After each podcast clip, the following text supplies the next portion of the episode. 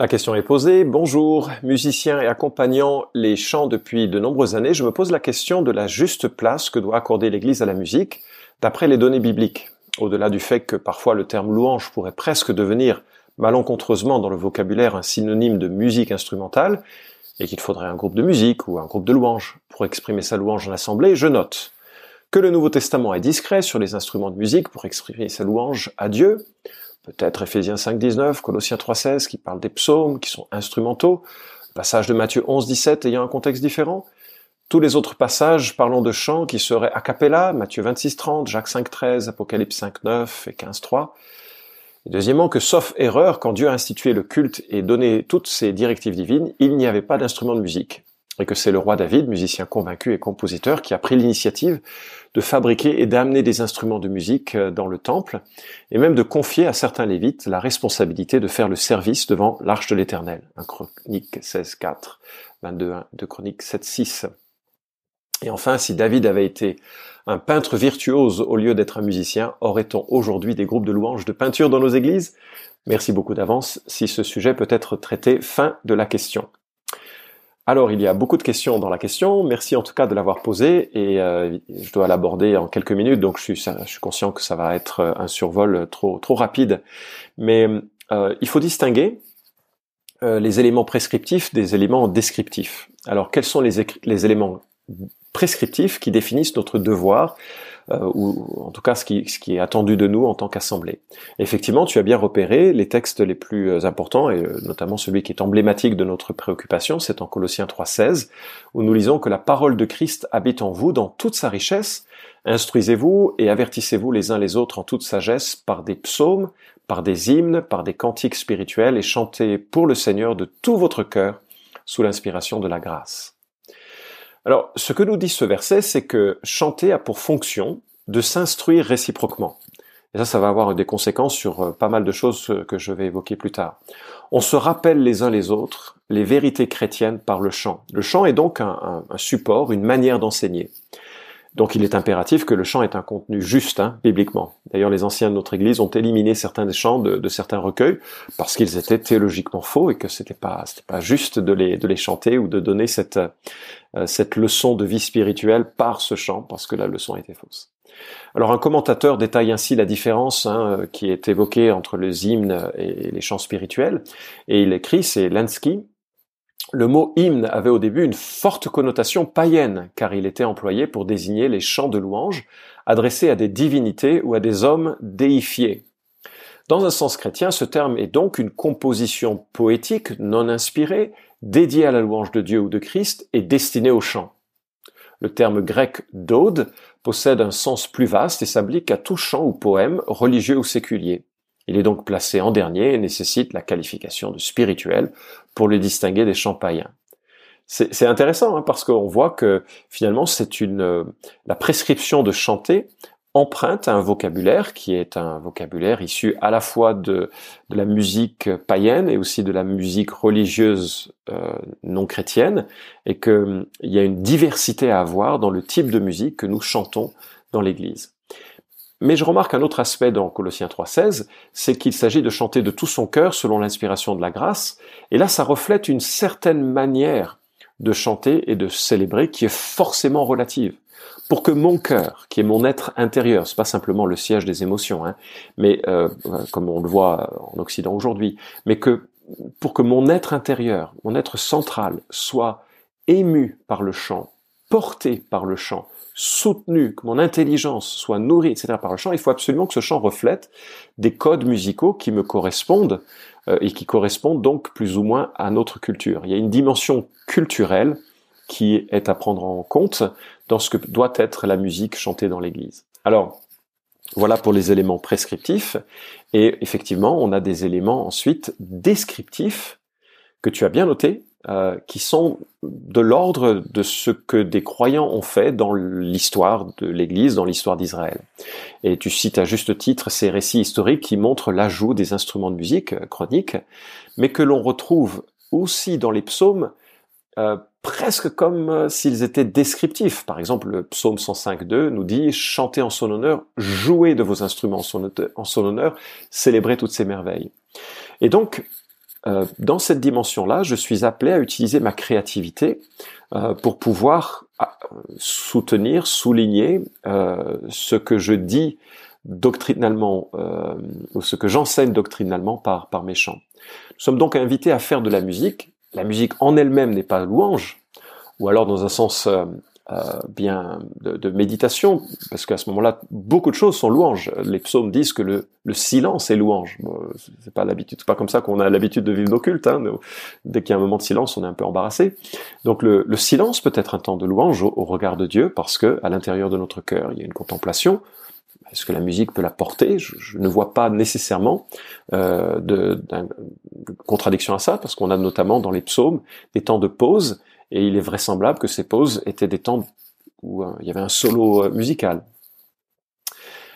Donc, la musique en elle-même n'est pas louange, mais elle est extraordinaire pour la louange, parce qu'on retient mieux une vérité qu'on chante, du moins certaines personnes, parce qu'elles sont capables de mémoriser facilement des chants et puis de se les rechanter, donc de se les redire. On est porté émotionnellement par le chant, et, et lorsque la volonté flanche, c'est souvent le chant qui nous tient et nous rappelle. Euh, on, peut chanter quelque chose pour nous fortifier. C'est d'ailleurs pour ça que, d'un point de vue séculier, certains soldats partent en guerre euh, en chantant, parce que c'est pas que ils sont nécessairement joyeux de partir en chant, mais ils se donnent du courage. L'émotion soutient la volonté et l'engagement euh, rationnel et, de l'être de l'être humain. Et puis il y a une dimension collégiale. Ensemble, on est entraîné, on vit une relation à Dieu qui est plus communautaire par le chant.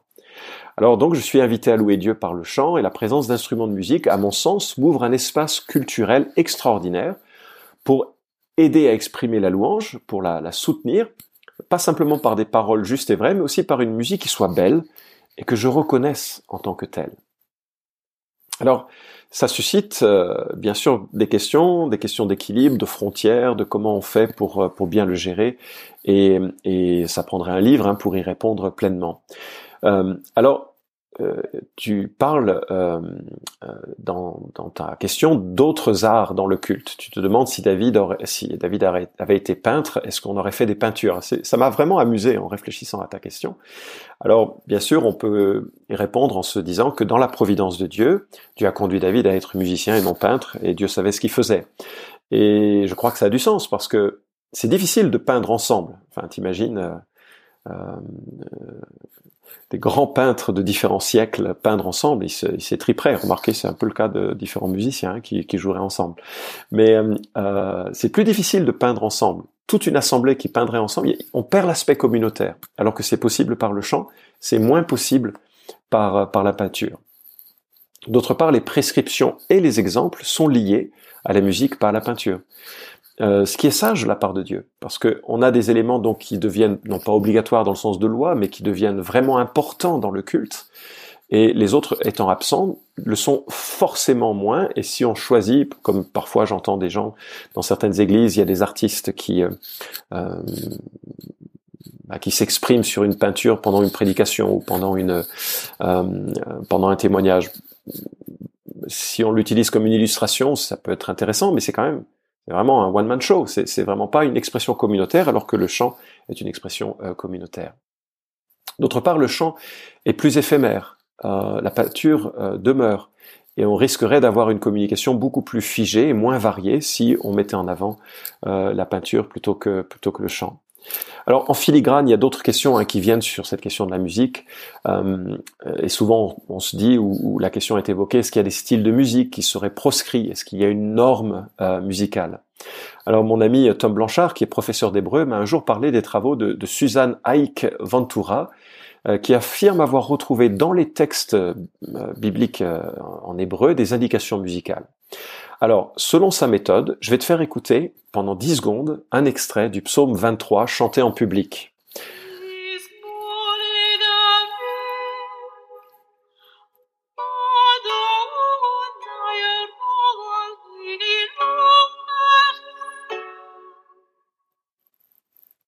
Bon, tu le chanterais dans l'église?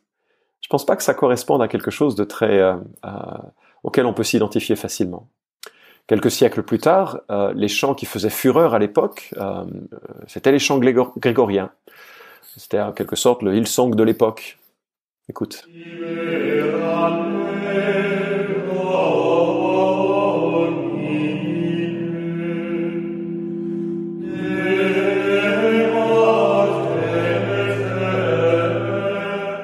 Tu le chanterais? En tout cas, ça parlerait pas au cœur de la même manière que certains chants hein, euh, actuels. Quand j'étais au Tchad il y a quelques semaines, j'ai entendu mes, j'ai vu mes collègues danser, chanter sur un, groupe en vogue un groupe de louanges qui, qui chantait selon les, codes culturels et musicaux de, leur pays. Je te laisse écouter. Alors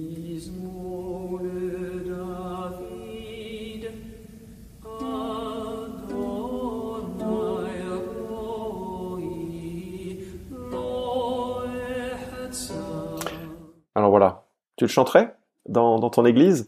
En fait, euh, le chant, comme tout art, euh, doit être compréhensible. Et en cela, à mon sens, il n'y a pas de style musical biblique, euh, sacré ou saint. Ce qui sanctifie, c'est le contenu théologique et l'attitude de cœur de l'adorateur, bien entendu. Mais dans ce sens, il me semble que nous sommes invités à, à, garder la musique à sa, à sa juste place. Elle doit être contemporaine dans le sens où parler au cœur et aux normes de l'époque, ce qui aujourd'hui devient compliqué parce que les, avec euh, l'internationalisation des, euh, de, euh, on est confronté à tout un tas d'options possibles et, différentes qui sont pas très, c'est pas facile de, de, penser en ces termes, mais on, on doit essayer de trouver la, le style de musique qui, qui parle au cœur dans, dans notre temps et puis euh, surtout veiller à, à, ce que ce soit théologiquement juste. Alors après, ce que l'on peut faire, euh, moi, je trouve, je suis porté quand la musique est bonne, quand les musiciens sont bons, quand ils ont vraiment travaillé leur euh, euh, partition en sorte que quand on se retrouve, on pense pas à leurs erreurs avec un petit sourire amusé, bon enfant, mais qu'on est porté par ce qu'ils font. Moi, je suis je suis souvent très édifié par cette, euh, à la fois par la qualité musicale et à la fois par le, le contenu de ce que je chante, et ça, ça, ça m'encourage. Et euh, tu trouveras sur le site de euh, l'église où j'ai travaillé pendant plusieurs années un document de réflexion des anciens sur le culte qui approfondira davantage cette question. Donc epevc.org dans la section euh, je crois, ressources, euh, réflexion des, responsables. tu trouveras un document sur la louange et voilà où, nous nous avons conclu, notamment à la fin, tu auras sept principes qui conduisent notre philosophie du ministère dans le culte dans, dans, dans l'Église à l'EPFC et qu'on essaye de, de, retranscrire ailleurs.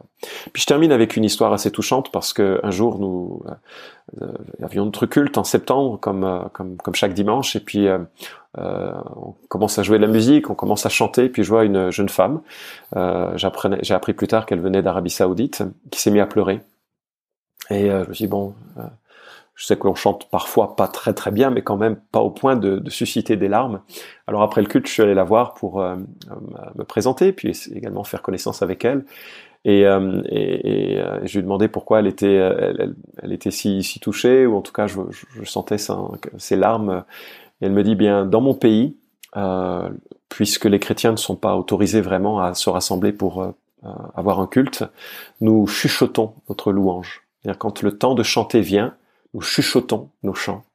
elle, elle disait, c'est la première fois que je suis dans un contexte où je peux chanter de tout mon cœur les louanges de Dieu. Et elle en était émue aux larmes. Et je me disais, waouh, euh, j'aimerais que on prenne, j'aimerais prendre conscience du privilège que nous avons dans notre liberté euh, pour pouvoir chanter de cette manière et de pouvoir euh, nous édifier les uns les autres librement et de façon forte et enthousiasmante euh, par le chant et, par la louange. Alors je suis conscient, j'ai pas répondu à l'ensemble de tes questions ou à tes propos, mais j'espère que ça donne quelques pistes de réflexion pour euh, pour pouvoir euh, achever, parachever ou te lancer dans des réflexions de complémentaires sur cette question. Il y a bien sûr plusieurs livres qui ont été écrits. Kuhn a écrit un livre sur sur ce sujet et aux éditions Clés nous travaillons sur un, un, ouvrage euh, qui sera écrit par Philippe Viguier et euh, Kevin Stoffer sur euh, la question de la, louange dans le culte. Voilà, bonne continuation dans cette réflexion. Merci encore pour cette question.